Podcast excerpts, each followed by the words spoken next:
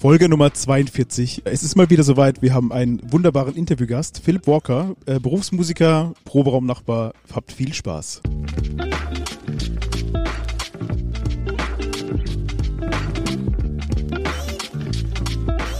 Herzlich willkommen zu Turbusgeflüster mit den wohl schönsten Männern der Welt. Marian Ring, Dominik Würth und Samuel Mindermann. Macht es euch bequem und schnallt euch an. Die Hosenpflicht ist aufgehoben. Viel Spaß. Halli, hallo. Äh, Es freut uns, dass ihr wieder eingeschaltet habt. Ich begrüße Dominik Würth, Hallo. Samuel Mindermeier Hallolo. und unseren fantastischen Interviewgast Philipp Walker. Hi. Hallo Philipp. Hi, schön, dass du da bist. Schön, dass du rübergekommen bist. Ganz ja, ich hatte ja spontan. nicht so weit. Ja, finden wir sehr gut. Wir freuen uns drauf, dich äh, löchern zu dürfen. Und äh, ja, Klingt, als würdest du eine Piercer-Ausbildung machen. vielleicht mache ich das hier nebenher noch. Lassen wir uns überraschen. Okay, ja, cool. Vielleicht. Was soll man sagen? Ähm, am besten würdest du dich am besten einfach mal selber vorstellen. Ähm, einfach wie du heißt, wer du bist, was du so tust. Wie groß bist du? Groß, ja, Lieblingsfarbe, Schuhgröße. Alter? Lieblingskinofilm. Mhm. Ähm, Lieblingskinofilme mit Adam Sandler. ja, so, ich bin der Philipp. Phil nennt man mich meistens, ja. Ich bin 34 Jahre alt. Ähm, ich bin ungefähr 1,83. Genau. Steht in meinem Ausweis. Ordentlich. Ja. Hey, ja, ja, ja, ja. Vier Zentimeter größer als bei mir. Ja. Steht bei mir auch eins. Also bei mir steht vier Zentimeter größer als du. Genau, und ich bin ähm, mehr oder weniger Profi-Schlagzeuger. Jetzt mach dich, mach dich nicht kleiner, als du bist. Berufsschlagzeuger. Genau, ich glaube, deshalb bin ich hier. Korrekt, ja. Ähm, genau, und ich freue mich drauf. Ich habe mal in ein, zwei Podcasts schon mal reingehört, aber eigentlich weiß ich noch nicht so richtig, was mich erwartet. Das ist bei uns ähnlich so, muss ich sagen. Ja, ich wollte gerade sagen, es ist bei uns eigentlich immer so, wenn wir anfangen. Von daher kein Stress. Aber voll schön, dass du dir die Zeit nimmst. Äh, Phil probt immer neben uns und tatsächlich ist er meistens auch zufällig immer da, wenn wir aufnehmen und hört dann immer auf mit Schlagzeug spielen, wenn wir aufnehmen müssen. Deswegen stehen Ja. wir schon immer ordentlich in seiner Schuld von vornherein. Viele Folgen sind schon äh, aus deiner Gunst entstanden. Ja, sagen wir es so. Und jetzt musstet ihr mich einfach auch mal einladen. Ja, genau. Genau, zwangsläufig. Weil du eh so fast immer da bist, das haben wir gesagt, jetzt reden wir doch auch mal drüber. Wir wollten Das heute aufnehmen, aber sicherstellen, dass du nicht probst. ist ja lustig, wenn er jetzt irgendwas drüben über die PA laufen lässt. ja, genau. dass es trotzdem hier reinklingt. Das wäre geil. Nein, aber voll geil, dass du dir die Zeit nimmst. Vielen Dank. Du bist hier, weil du nicht nur einfach ein netter, angenehmer Mensch bist, sondern weil du auch mit Schlagzeugspielen dein Geld verdienst. Ja. Ähm, was mir direkt eingefallen ist, was ja auch vielleicht so ein bisschen traurig klingt für Leute von außerhalb, dass ich eigentlich immer alleine übe nebendran. Das ist richtig. Bei ja. Proben hast du jetzt gesagt, das hört sich ja immer so an, als würde da vielleicht eine Band proben oder so, aber ich du bin üben? ja meistens schon. Trainieren? Mm. Das hat so was Sportliches, das gefällt mir nicht. Paar Snare Curls machen? Ja, genau. nee, das heißt, eigentlich ist es hier so mein Raum, in dem ich ganz alleine mein Zeug stehen habe und für mich übe. Ich habe tatsächlich noch einen Raum ähm, in der Oststadt in Karlsruhe. Der feine Herr. Hey, da wohne ich. Wo ist der? Ähm, Rudolfstraße 18. so knapp an der Ecke von der Tullerstraße in einem Hinterhof. Also Ah. gegenüber vom Schlachthofgelände. Dann hätten wir ja auch da aufnehmen können. Da hätten Miri und ich gar nicht so weit gewusst. Ja, das ist halt spannend. Den Proberaum darf ich mit benutzen. Ah, okay. Ähm, das den hat so eine Coverband und da darf ich dann manchmal rein. Sowas ist immer, also jetzt immer bei so einer grundlegenden Proberaumthematik, sowas ist immer scheiße, wenn man so Bittsteller ist und irgendwie vorher immer so ein, so wie bei Asterix und Obelix den irgendwie äh, Passierschein 43b oder sowas beantragen muss, dass du mal dienstags zwischen 12 und 12.37 Uhr rein darfst oder sowas. Das ist, ah, ja. Ja, ich habe im Endeffekt heute dort Zeit verbracht. Ich habe unterrichtet dort. Ich mache Privatunterricht dort. Also ist der schönere privaten? Schlagzeugunterricht. Nee, nicht wirklich. Ähm, genau, ich war da heute, ich habe den Freitag geblockt und den Rest der Tage üben da noch ein paar andere Leute, Bläser, soweit ich weiß. Also ich bin eigentlich nie dort, außer freitags. Mittwochs probt da eine Coverband. Ah, okay. Genau. Wollen wir für die Werbung machen oder lohnt sich nicht? Nee. Hoffentlich Ungern. hören sie das nicht. Okay, gut. Hey, dann sind wir ja schon so ein kleines bisschen in deinem Alltag gelandet. Davor würde ich ganz gerne wissen, wie es bei den meisten äh, äh, Leuten ist, die hier mit uns im Podcast sitzen. Ähm, wie bist du denn zu deinem Beruf gekommen? Weil auch das ist ja, wobei im Gegensatz zu den meisten Berufen, über die wir hier sprechen, ähm, könntest, könnte man deinen auch schon ganz regulär lernen und studieren. Aber meistens stimmt. sind die Wege in dem Beruf dann am Ende gar nicht so geradlinig, wie es äh, in so einer Beschreibung klingt. Deswegen sag doch mal, was hat dich zu dem gebracht und kannst du noch was anderes oder ist das deine einzige Option? Also die Einführung war eigentlich schon perfekt. Ähm, bei mir war es auf jeden Fall kein geradliniger Weg. Also ich habe schon immer Musik gemacht. Ähm, ich habe früh Unterricht gehabt, so richtig klassisch an der Musikschule, keine Lust zum Üben gehabt erstmal und so, aber halt so mit sechs Jahren schon angefangen. Mit sechs? Ja, ja. Krass. Mit Schlagzeug direkt. Ja, dann hat mich da so ein bisschen auch die Motivation verlassen, bis ich ähm, so bei den ersten Schulbandprojekten gelandet bin, sage ich mal. Ich habe lustigerweise so ein Kindermusical mitgespielt. Das wird vielleicht später noch interessant, wenn man weiterhört. Ähm, Was hoffentlich alle machen. und da habe ich dann tatsächlich, ich sage jetzt mal so, das als Leidenschaft entdeckt. Also ich habe gemerkt, für mich alleine ist das Instrument erstmal nicht so spannend gewesen. Ich habe dann gemerkt, mit anderen Menschen zusammen Musik zu machen, hat eine sehr schöne emotionale Komponente. ähm, ja, und dann habe ich so eine eigene Band gegründet, so wie man sich das vorstellt, Jugendhaus, Auftritte und so weiter. Das heißt, Musik machen war eigentlich immer ein Bestandteil meines Lebens. Ähm, Wie alt warst du da, als du da der erste Band mit, ich sag mal, ich würde sagen Homies gegründet 15, hast? mit 15 ungefähr, bei meinen Eltern im Keller, die das ertragen haben. Was war das für ein Sound? Ah, schon eher Metal, Rock, Metal, würde ich mal sagen. Es ist geil, dass irgendwie jeder einfach mit sowas anfängt. wollt's grad sagen, also Es ist ja. ganz lustig, entweder alle ersten Bands sind irgendwie immer Punk-Bands. Punk, Rock, Metal-Bands, irgendwie sagt man. Metal, ja. Ja, aber, aber niemand äh, fängt irgendwie an und macht ein anderes Genre. Wo, ich meine, für jedes Genre irgendwie brauchst du eine Art und Weise, auf eine Art und Weise Instrumente und sowas. Aber jeder fängt irgendwie in einer Metal-Band oder in einer Punk-Band an und danach wird's irgendwie, entwickelt sich's weiter Ja. wird spannender und Zumindest wenn du so der typische? Instrumentalist bist. äh, vielleicht ist Karlsruhe auch Metal City und wir wissen Ey, hier hat Doro schon mal gespielt, Alter. Queen of Metal! Kannst du mir mal die Urne geben, da bitte? Die kleine, die wir aus dem Sprinter klaut haben. Forever. Ah, oder die große. Danke. Ja, nächster Punkt, der mir einfällt, war halt nach dem Abi. Also bis dahin war das alles so ein bisschen durch Institutionen geprägt. Also halt Musikschulprojekte, ähm, Schulbands. Wir hatten eine relativ ambitionierte Schulband im Jahrgang. Ähm, und dann so nach dem Abi wusste ich nicht, was ich machen soll. Hab Zivi gemacht, war noch einer der letzten Zivi-Jahrgänge. Ähm, und in der Kurze Zeit. Zwischenfrage, Ja? wie fandst du Zivi? Weil ich fand Zivi voll geil und ich finde es richtig scheiße, dass es nicht Ich mehr fand's super. Also So, ich habe im, im Obdachlosenwohnheim für Männer in Karlsruhe mein Zivi gemacht. Kronplatz. Ähm, in, in der Südstadt, Ah, Indianerbrunn. Rüpperer Straße 23. Und es war eine sehr prägende Zeit im Nachhinein. War auch eine coole Zeit, weil ich noch bei meinen Eltern gewohnt habe. Ähm, und da hat das nämlich so angefangen, dass ich halt mehr Musik gemacht habe. Ich habe auch so den Kopf dafür gehabt, sage ich mal. Ich habe meinen ersten Proberaum gehabt, außerhalb meinem Elternhaus, wo ich dann eben auch mal für Projekte proben konnte. Ich habe dann auch bei einer Band ausgeholfen, deren Schlagzeuger äh, ins Ausland gegangen ist. Das heißt, das war so mein erster Nicht-Freundeskreis-Bandausflug, sage ich mal. Genau.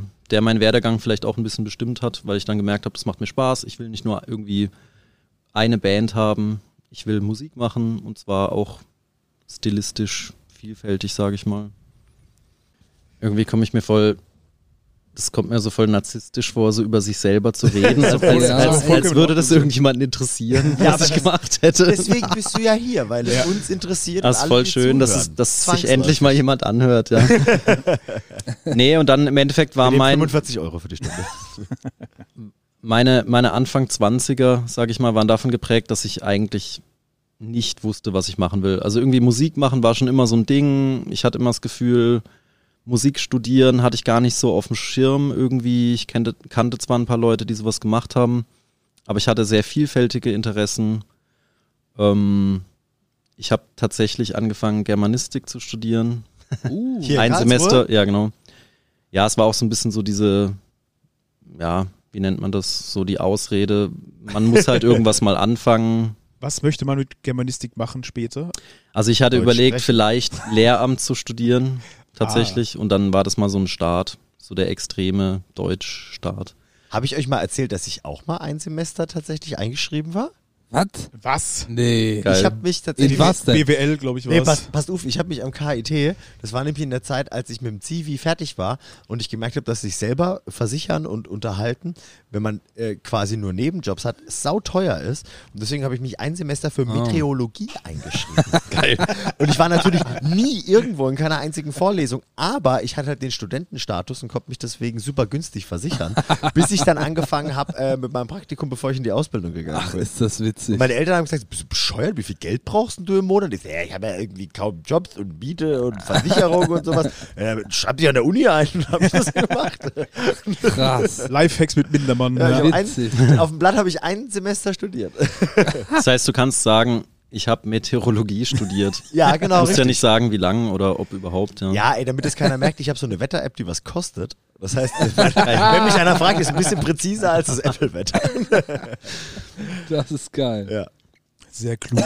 Oh, Ja. Das habe ich nicht gewusst. Und dann geht's tatsächlich doch so ein bisschen in Richtung Musik, weil ich habe in der Zeit halt in mehreren Bands gespielt, irgendwie geübt und, und irgendwie doch so ein bisschen, glaube ich, den Traum gehabt, irgendwas mit Musik zu machen, was mir aber nicht ganz so klar war, sage ich mal, wohin der Weg führen sollte. Ähm, und dann habe ich mitbekommen, dass hier an der Hochschule für Musik ein damals relativ neuer Studiengang ähm, am Start war namens Musikinformatik.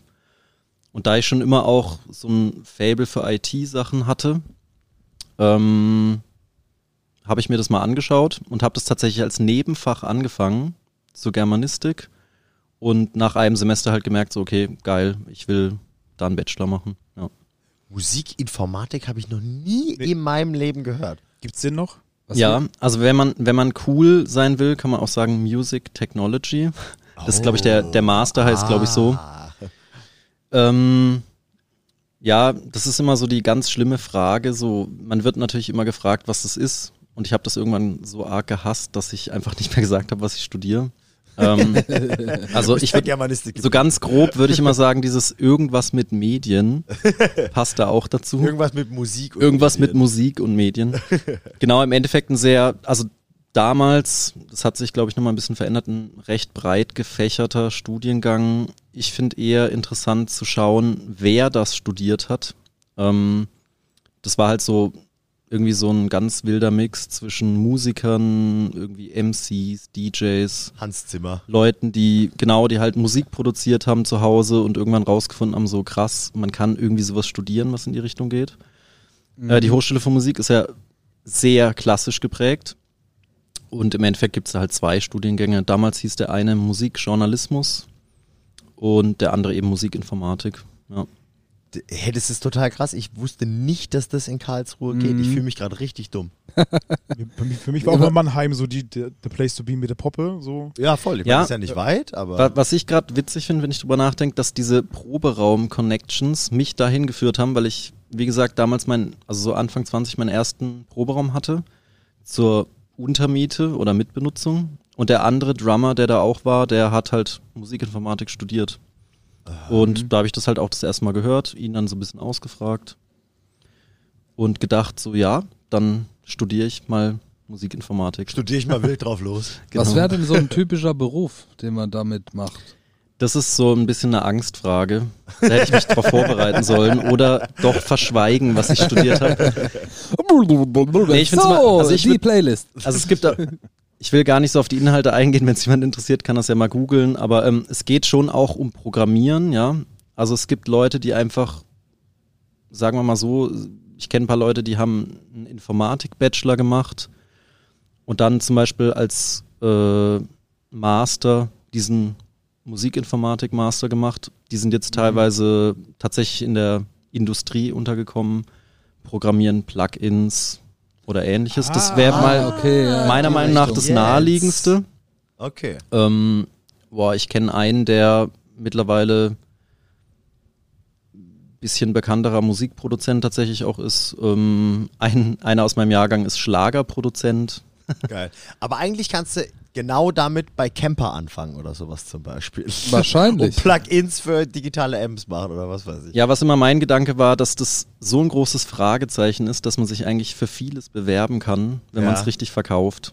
Das ist eigentlich ein guter Gedanke, wenn du so ganz neu in irgendwas drin bist, was noch nicht so einen definierten Weg hat, wie im Sinne von zum Beispiel, ich jetzt nehme mal das Beispiel von dir von vorhin, ich studiere Germanistik, okay, was kann man damit machen? Das naheliegendste irgendwie Lehramt oder sowas zum Beispiel. Ich hoffe, ich tue jetzt da niemandem Unrecht, der Germanistik studiert, aber das ist immer so meine erste Assoziation. aber wenn du sowas, wenn du was anfängst zu studieren, was es noch gar nicht so lange gibt, dann kannst du dich ja danach wirklich so auf die breite Masse bewerben, gerade Ja. in so einem Markt, der sich so schnell entwickelt wie irgendwie das Musikwesen, wo ständig neue Stellen aufpoppen, weil es halt Trends gibt, auf die reagiert werden müssen, die mit Leuten besetzt werden müssen, diese Positionen und sowas. Eigentlich voll geil. Das hat schon auch einen Vorteil, dass es nicht so ja, spitz definiert ist. Ja, ich meine, es passt im Endeffekt so ein bisschen in die Tendenz der letzten Jahre, dass es auch immer spezialisiertere Studiengänge gibt. Vor allem gerade immer viel mehr in Kombination mit diesem Internet. Dieses Internet, Das stimmt. ob sich das durchsetzt. Was ja auch mit Informatie zu tun hat. Ja, was auch vielleicht interessant ist, also ich kann da eigentlich nur für mich sprechen, aber auch, ich weiß, dass es vielen anderen auch so ging. Ich habe mich da so ein bisschen drin verloren eigentlich, weil man eben alles mal so ein bisschen gemacht hat. Ja. Ich wusste davor, wie gesagt, ja auch nicht genau, wo soll es hingehen. Irgendwie waren fast alle verkappte Musiker. In, die einen haben es ernster gemeint, die anderen nicht so. Man hat Medienproduktionen gemacht. Also wir haben auch mal Videos gedreht und geschnitten und was weiß ich. Also Was eigentlich, es hat vieles Spaß gemacht, aber ich habe mich irgendwann gefragt, so okay, was ist eigentlich so das, was ich machen möchte? Weil du in so viele Richtungen Genau. reinguckst, aber also Ja. nicht blöd gemeint, aber oberflächlich, ohne natürlich so ganz in die Tiefe zu gehen. So, es zeigt dir eher viele Wege, äh, in denen du was machen kannst, sei es die Produktion wirklich der Musik, sei es der Medien, die damit dazugehören, wie äh, Videos zum Beispiel oder sowas, oder gehst du dann trotzdem, legst du den Fokus mehr auf die Informatik, legst du mehr auf die Musik und so. Also du mu- im Endeffekt ist es ja so ein bisschen so ein, eine Roadmap und du kannst dir überlegen, in was möchtest du so ein bisschen reinschnuppern. Wo biege ich und, falsch ab? Genau, richtig. Ja. Und wo kann ich wenigstens Kohle mit verdienen am Ende? Genau, perfekt. Genau, das war der Plan. Du hast es fertig, du hast es fertig studiert, du hast da den Bachelor gemacht. Genau, aber ich habe das schon ziemlich in die Länge gezogen, muss ich sagen. Also ich war jemand, der immer nebenher viel Musik gemacht hat, wie gesagt. Ähm, ich hatte etliche Projekte. Ähm, ich hatte immer Nebenjobs. Ähm, Hast du zu dem Zeitpunkt auch schon Geld mit den Bands verdient oder war das immer noch alles Spaß? das war tatsächlich Nie Spaß. vor, Nie also ich, Spaß. das ist jetzt so ganz grob, aber ungefähr vor elf Jahren habe ich meine erste Coverband gefunden, die ich auch tatsächlich immer noch habe, mit der wir so Dienstleistungsmusik, Dienstleister, Musik machen. Musik, das Finde ich nice. Als würdet ihr Ja. nur bei Versicherungsfirmen. Oder so. Nee, da waren tatsächlich dann Vertreter. Ja, aber es ist tatsächlich eine prägende Zeit gewesen, weil ich da mit dieser Band, die ich auch immer noch sehr wertschätze, also mit der wir immer noch aktiv sind. Ist das ähm, Zimmer mit Musik? Genau. Ah, wir, Ja. wir haben ja schon mal zusammen gespielt. Ach, stimmt. Ja. Natürlich. Erinnerst du dich damit? Nee. Olli Palooza. Ja. Ach, da haben wir doch schon mal drüber gesprochen. Stimmt, ich erinnere mich. Ja, ja. Ja. Lustig. Wir haben auf einmal, auf einem, um das kurz abzurunden, auf einem fantastisch grandios, war katastrophalen 40. Geburtstag alle gespielt. Sehr geil. Und Wenn äh, ihr es euch schlimm vorstellt, es war es war- es schlimm. war schlimmer. Es war wirklich wesentlich schlimmer. Und ich glaube, da hast du noch nicht neben uns geprobt, aber wir kannten uns auf jeden Fall immer vom Hallo und Tschüss sagen, weil Genau, Karlsruhe ja. nicht groß ist. Und äh, es war, oh, leck mich. Also, war was halt- ich noch weiß, war war- einfach nicht cool. das Das war so ein verrückter Musikmix halt auch an dem Tag. Das war echt super. Ja, voll. Ihr, wart, ihr, ihr habt mega schöne Musik gemacht und sowas. Das hat mir auch voll Spaß gemacht. Aber es hat halt so nullinger gepasst zu dem, was danach passiert ist. Und nachdem wir, wir waren der, der Headliner, wenn man so sagen möchte. Und danach kam dann noch eine Coverband. oh, da war noch eine andere. Und es war, es war bombastisch. Wilder Mix auf jeden Fall. Ja, wir haben auch, wir haben auch auf Ollis Hochzeit zum Beispiel gespielt. Also wir sind halt Ah. eine Hochzeitsdienstleister-Band, Ja. so nenne ich das dann einfach mal, für Firmenfeiern, Events und so weiter. Und da habe ich tatsächlich ja, muss ich schon so sagen, gemerkt, okay, Musik machen ist schön und man kann sogar Geld damit verdienen. Also Auftritte, bei denen ich einfach Spaß hatte, wo wir, also wir sind halt auch befreundet alle, wo man dann am Abend merkt, so hey, das war ein schöner Abend, wir haben echt Spaß gehabt und wir kriegen sogar noch Geld dafür, ja. Also Best so hat es case. angefangen, ja. Sehe ich Krass. jetzt vielleicht mittlerweile ein bisschen anders, aber das war dann schon so die Das Erkenntnis, die so, ah, okay, es wird, es gibt wohl eine Wertschätzung, so, also ja, sowas wird gebucht und genau. Hat, hat dir der, der Studiengang dann irgendwas gebracht, dass du jetzt Berufsmusiker, also Berufsschlagzeuger geworden bist? Ah, das ist eine gute Frage, ey. Da müssen wir vielleicht noch ein bisschen weiter vorher ansetzen, wie denn jetzt so Phils Alltag oder Hm. sein Jahr aussieht als Berufsschlagzeuger. Weil, also wir wissen das ja und es ist sehr facettenreich, aber die anderen wissen das nicht, deswegen. Ja, stimmt. Autsch.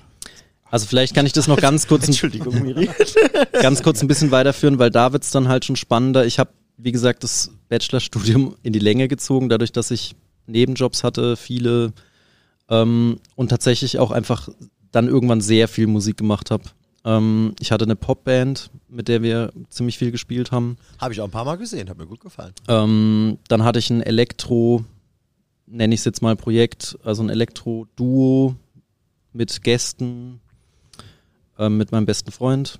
Was Mark war das Moody. dann? Drums und, und so. Genau, im Endeffekt Synthesizer, Sounds, teilweise Playbacks und Live-Drums, clubtauglich.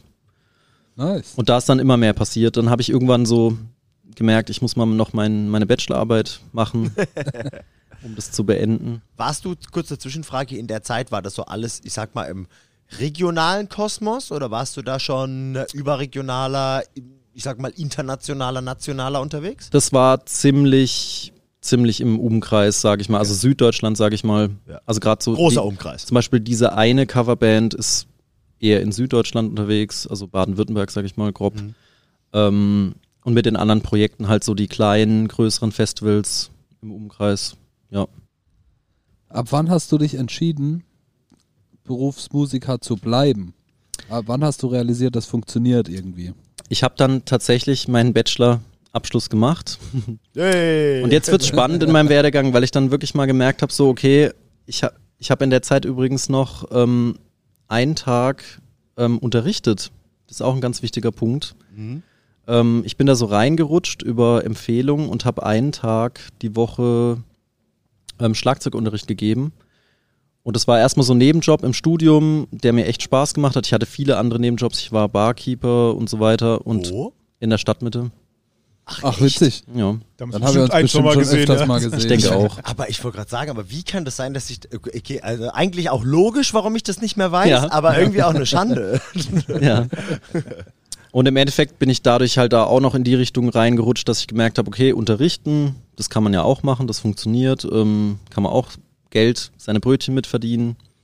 Ähm, Du hast zumindest vielleicht so ein bisschen einen pädagogischen Ansatz, wenn du damals über Lehramt nachgedacht Ja. hast.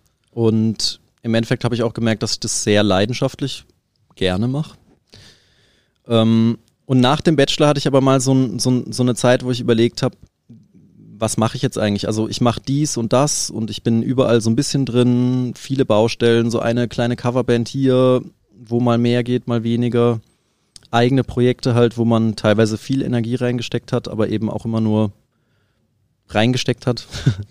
ähm, und dann habe ich tatsächlich eine Zeit lang nach dem Bachelor für 1 und 1 gearbeitet. Da kommt der IT-Faktor. Ja, genau. Oder hast du was ganz anderes gemacht? Doch, genau. Also ich war aber im Endeffekt Second Line Support für 1 Sagt und 1. Voll viel. Also Support ist im Endeffekt, wenn du da anrufst und ein Problem hast, kommt halt First Line Calls rein. ah, okay. Und du hast die Wutbürger der Nee, und ich war im Endeffekt in der Second Line. Das heißt, wenn Mitarbeiter, die an der Front waren, nicht Geweint weitergekommen sind, haben. haben sie mich angerufen, haben mir vielleicht einen Kunden weitergegeben. Aber im Endeffekt hatte ich mehr mit den Mitarbeitern zu tun, die eben diesen doch respektablen Job haben, dass sie den ganzen Tag mit Kunden telefonieren. Das ist heavy, Alter.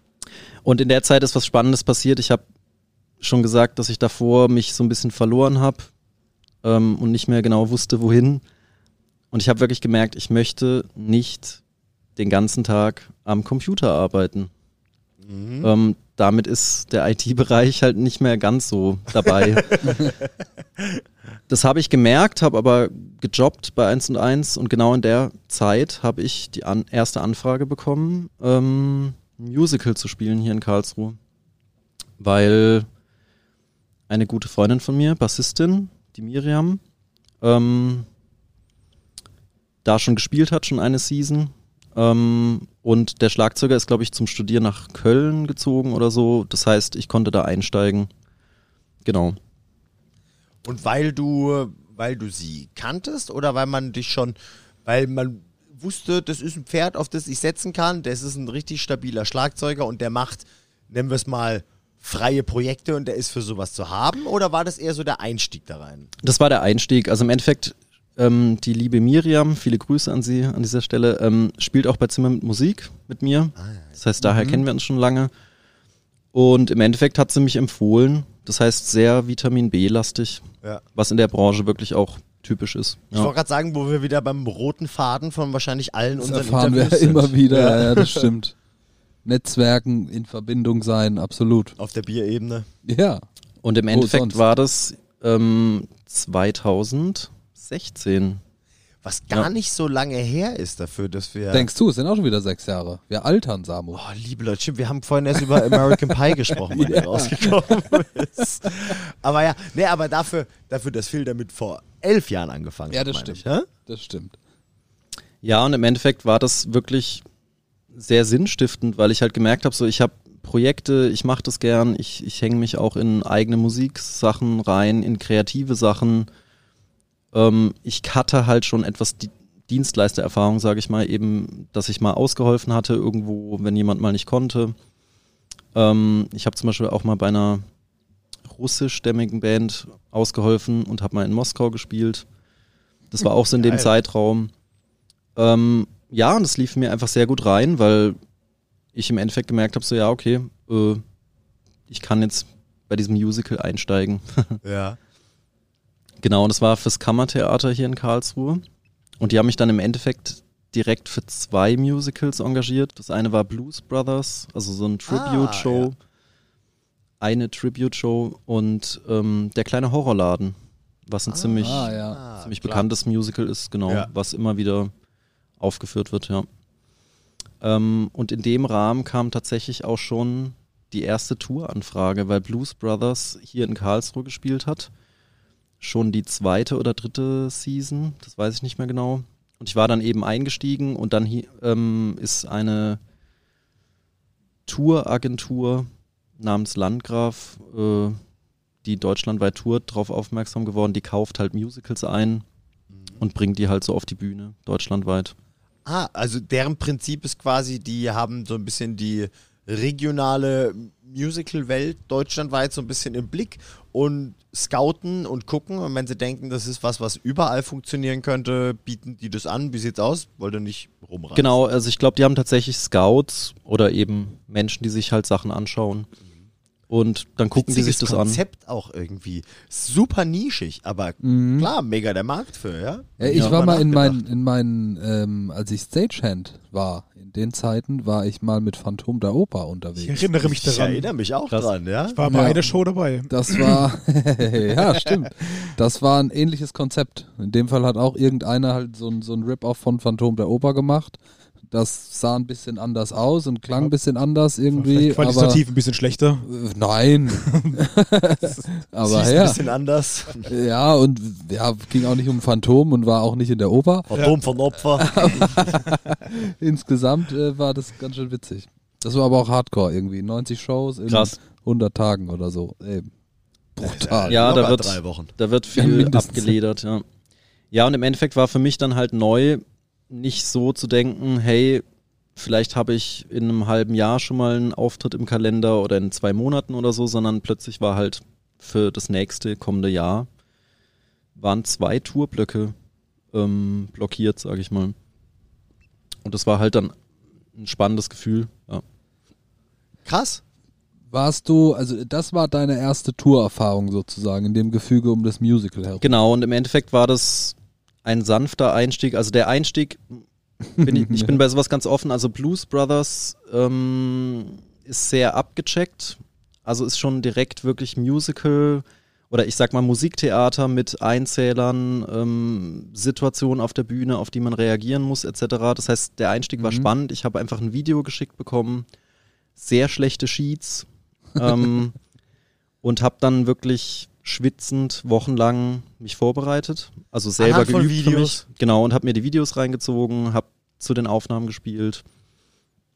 Ähm, und ich war der Einzige mit einer Darstellerin, der eben in der laufenden Produktion neu war. Das heißt, alle anderen hatten das halt schon mal gespielt Mhm. und das hat sich dann natürlich schon sehr etabliert alles.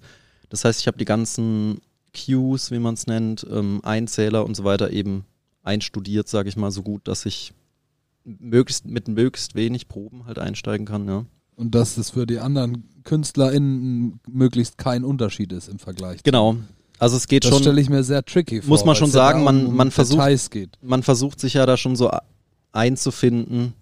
Ich habe auch, ähm, klar, der Drummer davor, der hat super gespielt, der hat Sachen aber teilweise vielleicht ganz anders interpretiert oder gemacht, als ich das machen würde.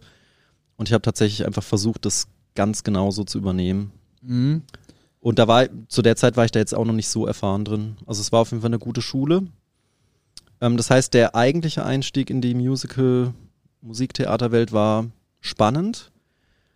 Ähm, was dann aber ein Vorteil war, dass ich bei der Tour ähm, oder vor der Tour schon eine Spielzeit hatte. Das heißt, wir haben schon, das weiß ich jetzt nicht genau, aber sagen wir mal mindestens 20, vielleicht 30 Mal dieses Stück gespielt, bevor das auf Tour gegangen ist. Mhm. Das heißt, es war dann eine sichere Nummer. Mhm. Wir wussten, Sehr was passiert. Vorbereitung. Genau. Ähm, und im Endeffekt haben wir das dann genau im Prinz-Regententheater in München fünf oder sechs Mal gespielt. Das war so der Tourauftakt, sag ich mal. Ähm, und dann haben wir eine Tour gespielt mit knapp 30 Shows innerhalb von sechs Wochen. Strammes Wie Programm. seid ihr da getourt? War, war der in Hotels untergebracht und im Reisebus gefahren? Zug? Ja, also im Nachhinein war das ein relativ niedriger Tourlevel, aber es war voll in Ordnung für mich damals. Ähm, wir sind immer mit dem Bus gefahren. Wir sind nicht mit dem Nightliner gefahren, sondern eben mit einem In Reisebus. Hotels, ne? Genau, wir waren immer in Hotels. Das ist So anscheinend in der Theaterbranche Ja. auch eher gang und gäbe als so in der Rockwelt. Da kennt ihr euch besser aus. Oder in der anderen Tourwelt. Ja, ey, ich Ähm, glaube, das rührt daher, weil der so typisch bei so Theater- oder Opernproduktionen die typischen KünstlerInnen jetzt nicht vergleichbar sind mit der typischen Rockband, ne, die dann auch mal in einem wackelnden Bus pennt. Und vor allem aber auch, weil ihr seid ja nicht von Stadt zu, also nicht von Show zu Show, andere Stadt, nächste Stadt, sondern ihr wart ja wahrscheinlich immer für ein paar Nächte. Nee, einer, tatsächlich sind wir meistens für ein Date irgendwo gewesen. Oder? Oh, krass. Was ich Ihr auch erst im Nachhinein verstanden habe, dass es ziemlicher Wahnsinn ist, weil ist wir ja auch ein Aufwand. Bühnenbild dabei haben. Ja. Ja, wie eine Tour halt. Ja, weil, ich da, Ähm, weil du hast gerade genau. gesagt, in München jetzt irgendwie fünf, sechs Shows. Da hätte ich jetzt gedacht, das würde ja eigentlich auch Sinn machen, dass du auch so durch die anderen Städte tourst. Sei, sind sie ein bisschen kleiner, sind es vielleicht halt drei oder sowas. Aber sonst wäre ja ein Nightliner mit Hänger ja schon für euch fantastisch gewesen eigentlich. Ja, was da vielleicht interessant Das ist, stimmt. ich habe mir sagen lassen, wahrscheinlich wurde die Tour kurzfristig geplant, die erste. Ja. So kann man sich das anscheinend erklären. Wir hatten ein paar Mal feste Standorte, dass wir eben eine Handvoll Mal irgendwo gespielt haben. Das waren noch so die angenehmen Aspekte. Und ansonsten sind wir wieder wirklich kreuz und quer durch, durchs Land gefahren. Also deutschlandweit. Wir waren auch in Österreich, in der Schweiz und sogar einmal im deutschsprachigen Ital äh, italienischen Bereich. Genau. Tirol. Mhm. Genau, in Schlanders. Genau. Sehr schön.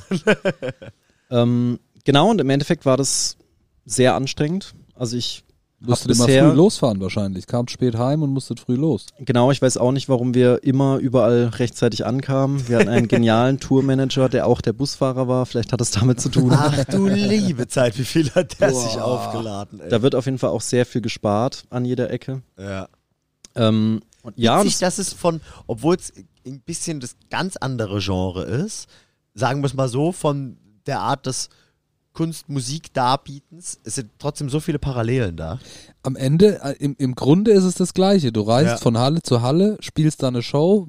in irgendeiner Form und reist zur nächsten. Ja, sei es jetzt, du machst eine Metal-Show oder ein Musical. Im Prinzip ist das Allergleiche. Die zwei großen M's. Ja, Metal Musical. ja.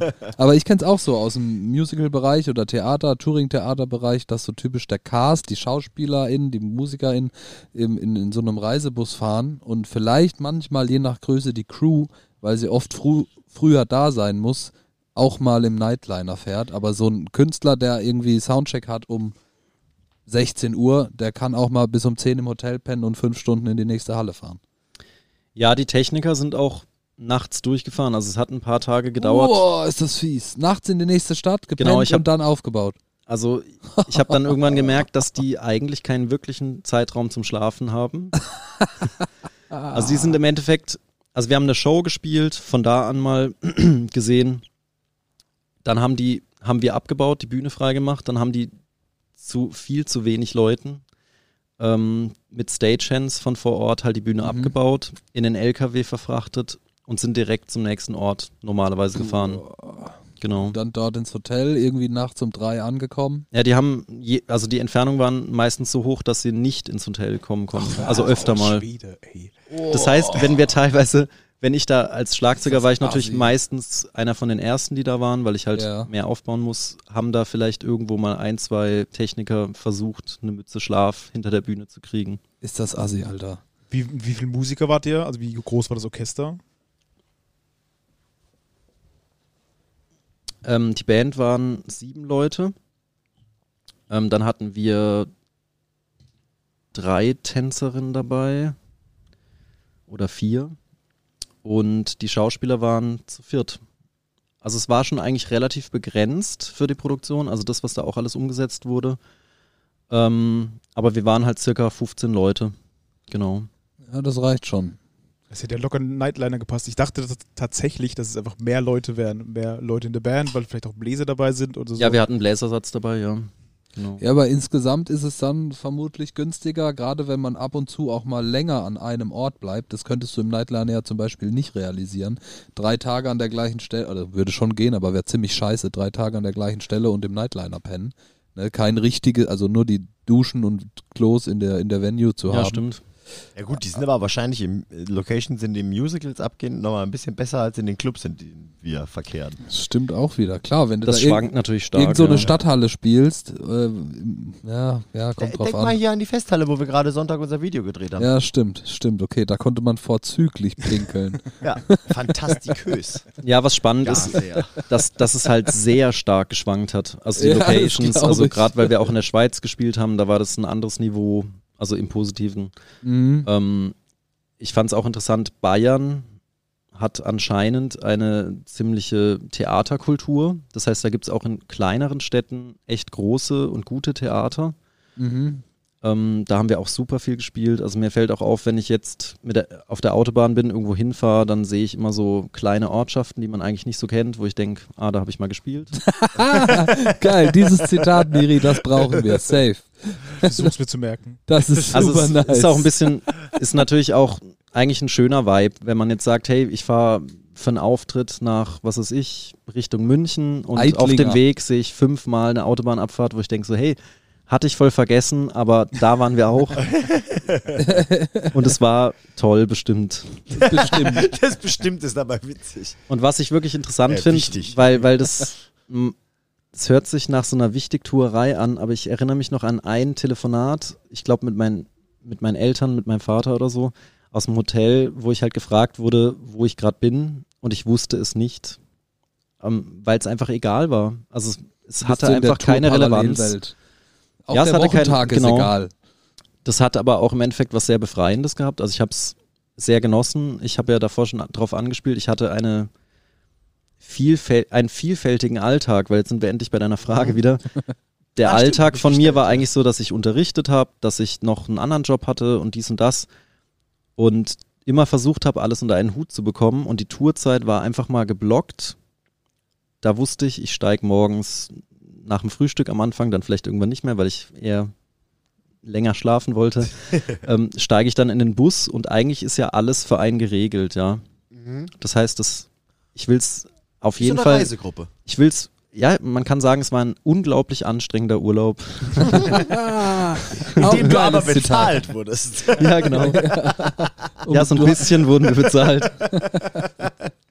Geil. Unkenntlich anstrengend. Großartiges. Urlaub. Und im Endeffekt für Touring. Und im Endeffekt, ich habe es echt genossen. Also ich meine, ich kenne in fast, also in super vielen deutschen Städten kenne ich den Weg von irgendeinem eher schlechten Business-Hotel zum Aldi. Das ist echt toll. Du solltest mal einen Guide schreiben. Das würde mich interessieren.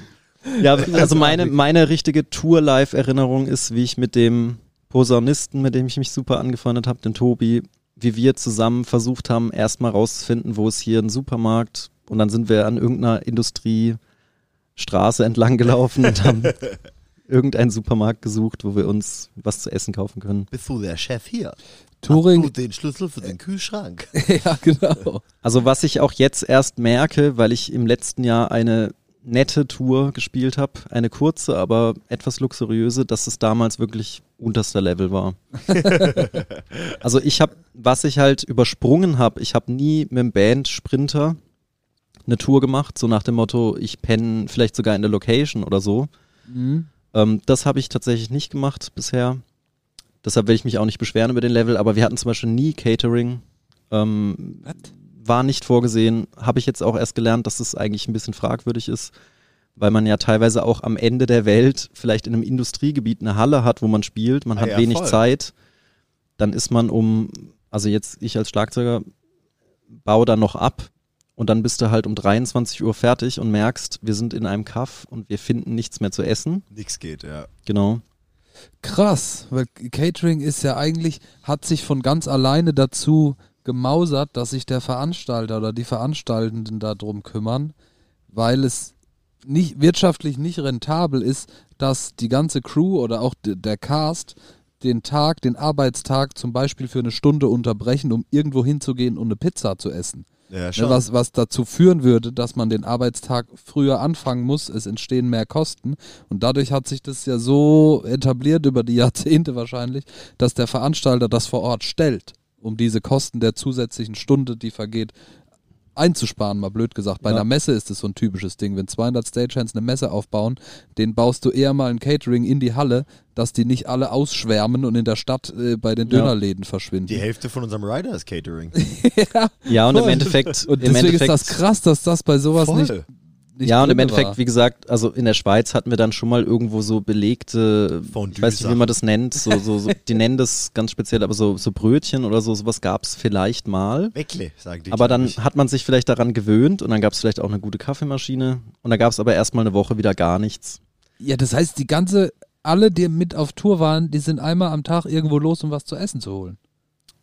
Oder Ja. einer kam mit Also paar, wenn man die Zeit- Aldi-Tüten Ich meine, da muss man jetzt auch unterscheiden, ähm, wie weit die Fahrten waren. Also ich will jetzt auch nicht sagen, dass es immer so eine Pein war.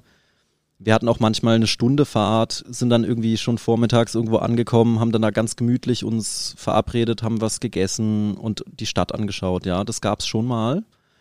Aber meine Haupterinnerungen sind eher lange Fahrten, wenig Aufenthalt, im Hotel schlafen. Immer Crab weiter. essen, da mal eben an der Tanke, hier mal irgendwas. Genau, Und ein, zweimal, ein, zweimal muss man dann lernen, dass man, wenn man jetzt zwei, drei Tage in der Schweiz ist, dass man vielleicht davor in Deutschland was einkauft. ja. Genau. Krass, das ist ja auch ein nicht zu vergessener Kostenfaktor. Musstet ihr Ja, das selber mega. zahlen oder habt ihr es gezahlt bekommen? Wir haben, wir haben sehr niedrige Spesen bekommen. Krass. Klingt nach einem geilen Job. Durftet ihr das Pfand behalten? Mies Krass. Jetzt haben wir ja bei dir so ein bisschen was gehört über deinen Touring-Alltag und wie der so läuft. Und ähm, wie ist denn dein Alltag momentan? Was tust du so den ganzen Tag? Wie oft probst du? Wie viele Stunden die Woche und äh, etc. pp. Von deinem Alltag auch gesprochen auf dein Alljahr, weil du Oder ja, ja. wahrscheinlich auch in unterschiedlichen Projekten bist, die länger gehen als ein Nachmittag. Alja ist gut. Ein das Alja. gefällt mir. Ja. Ja, da muss ich tatsächlich erstmal das leidige Thema Corona ansprechen, weil das natürlich bei mir auch einen großen Cut bedeutet hat. Glaube ich nicht dran. Ja, auch Ich habe in der. Zeit Das davor ich raus. Was bei mir vielleicht noch spannend ist, ich bin jetzt nicht ständig auf Tour gewesen. Ähm, ich habe aber sehr, sehr viel hier am Standort, vor allem im Kammertheater selber gespielt. Ähm, ich habe in einem Jahr ähm, 120 Shows gespielt. Das ist wirklich krank, wenn du dir das überlegst. Im nächsten Jahr, also 2017, Ähm, und dann 2018 habe ich knapp 100 Shows gespielt. Und da waren eben jeweils dann auch Touren dabei. Ähm, und der Kontrast war natürlich sehr krass. Ähm, Das ist ja alle 3,65 Tage. Weil im Endeffekt, wenn ich, wenn ich so einen Block gespielt habe, Almanetat. wenn ich zum Beispiel sechs Wochen am Stück gespielt habe, habe ich, also der typische Spielblock zum Beispiel im Kammertheater sind Mittwoch, Donnerstag, Freitag, Samstag, Sonntag, Montag, Dienstag frei. In der Zeit war mein Alltag so, dass ich unterrichtet habe. Ich habe nämlich immer mehr unterrichtet. Also ich habe dann im Endeffekt mal an drei verschiedenen Musikschulen unterrichtet. Vier Tage die Woche. Alter. Ähm, dazu dann eben noch fünf Shows in einigen Phasen. Ähm, untergemischt waren dann eben noch andere Bands mit Auftritten, soweit ich das unter einen Hut bekommen habe. Was da interessant ist, man kann, das ist in der Musical-Szene gang und gäbe, dass man Subs hat. Ähm, das heißt, jemanden, der einen ersetzt. Müssen wir vielleicht kurz erklären, Subs von Substitute. Was heißt Substitute? Vertretung. Ah. Ah, macht Sehr gut. Sehr sinnvoll. Das heißt, dadurch kriegt man das dann auch mal hin, dass man sagt, okay, ich spiele vielleicht vier Shows in der einen Woche und an dem Samstag, da habe ich aber einen ganz anderen lukrativen oder ganz wichtigen, ganz schönen Auftritt oder möchte vielleicht mal ins Studio gehen, habe dann einen Job. Genau, das heißt, es hat sich auch so zusammengestückelt. Es gab auch mal ein paar Wochen, wo nichts stattgefunden hat. Also Theater sind immer Spielzeiten. Ähm, Im Normalfall bei uns waren das, oder bei mir waren das vier bis sechs Wochen. Ist es dann aber quasi, kann man das so sagen, ähm, weil ich habe wenig Plan vom Theater, ist es so, dass man sagt, es gibt quasi so Spielsaisons oder ist es eher so, das Theater passiert quasi das ganze Jahr und dann sind Spielblöcke quasi Stücke, die für so und so lang aufgeführt werden, dann kommt das nächste, dann kommt das nächste und im Theater an sich läuft alles nonstop, eine Produktion nach der anderen und du bist halt bei der einen bist du dabei, bei der nächsten wieder nicht, bei der danach bist du wieder dabei. Kann man das sich Genau, so also im? Endeffekt bin ich gar nicht der größte Musical-Theater-Profi. ähm, aber bei unserem Kammertheater war es so, dass also es wird durchgehend gespielt. Mhm. Ähm, dadurch, dass es ein kleines Theater ist, wird immer ein Bühnenbild behalten, möglichst lange. Das heißt, es gibt dann immer einen Spielblock. Das wäre zum Beispiel im Staatstheater anders. Die spielen Wobei, vielleicht. Das Kammertheater ist jetzt auch nicht winzig. Ja, genau. Um das nicht klein Ja. zu machen. Also Ja. es ist schon großer. Also Es hat großer 240 Sitzplätze. Ja. Und im Endeffekt haben wir dann da eine Spielzeit halt dann, eine Spielzeit wird durchgezogen, weil das Bühnenbild stehen soll. Ja. Einfach weil es effektiver ist, ja. Und es wird tatsächlich das ganze Jahr durchgespielt. Es sind teilweise Gastspiele, ähm, bei denen ich natürlich nicht beteiligt war. Bei hauseigenen Stücken gibt es natürlich theaterlastige Stücke und dann gibt es eben Musicals oder eben Musiktheater, wie ich es nenne. Ähm, und da gibt es mal mehr, mal weniger. Genau. und Gibt's ich bin, so- ich bin natürlich nur bei den größeren Produktionen dabei. Also Schlagzeug, ähm, also als Pianist, Pianisten sind öfter mal dabei gewesen, auch in kleineren Stücken, kleinere Besetzungen. Stimmt. Aber da gerade gut vorstellen. zwei Zwischenfragen. Ähm, erstens, wer ist dann im Endeffekt dein Auftraggeber? Wer bucht dich? Ist das das Theater? Ist es die Produktion, die da reinkommt? Ähm, das hängt davon ab. Also ich wurde bisher zweimal von, von Touragenturen gebucht, die im Endeffekt Stücke eingekauft haben, in denen Sowas, ich wie du vorhin erzählt hast. Mhm. Genau, in denen ich einfach eh schon Bestandteil war Ah. und als erstes angefragt wurde, sage ich mal, weil ich eben schon die Erfahrung mit dem Stück hatte. Ähm, da wird dann natürlich versucht, die Besetzung möglichst zu übernehmen. Also egal ob Schauspieler oder Musiker. Ähm, Weil es weniger Aufwand einfach ist, weil man denkt, genau, weil trommel mal die alte Band nochmal zusammen und dann geht's es ist rund. halt effektiver, ja. Ähm, und wenn dann eben die Leute nicht können, nicht wollen, dann wird eben bei den Touragenturen deutschlandweit eben ein Sammelsurium an Musikern eben genutzt oder Empfehlungen, je nachdem. Und im Endeffekt werde ich sonst, oder ich wurde die letzten Jahre viel vom Kammertheater selber gebucht. Also da bucht das quasi das Haus. genau. Okay. Und gibt es ein Musical, bei dem du sagst, da würde ich gerne mal spielen?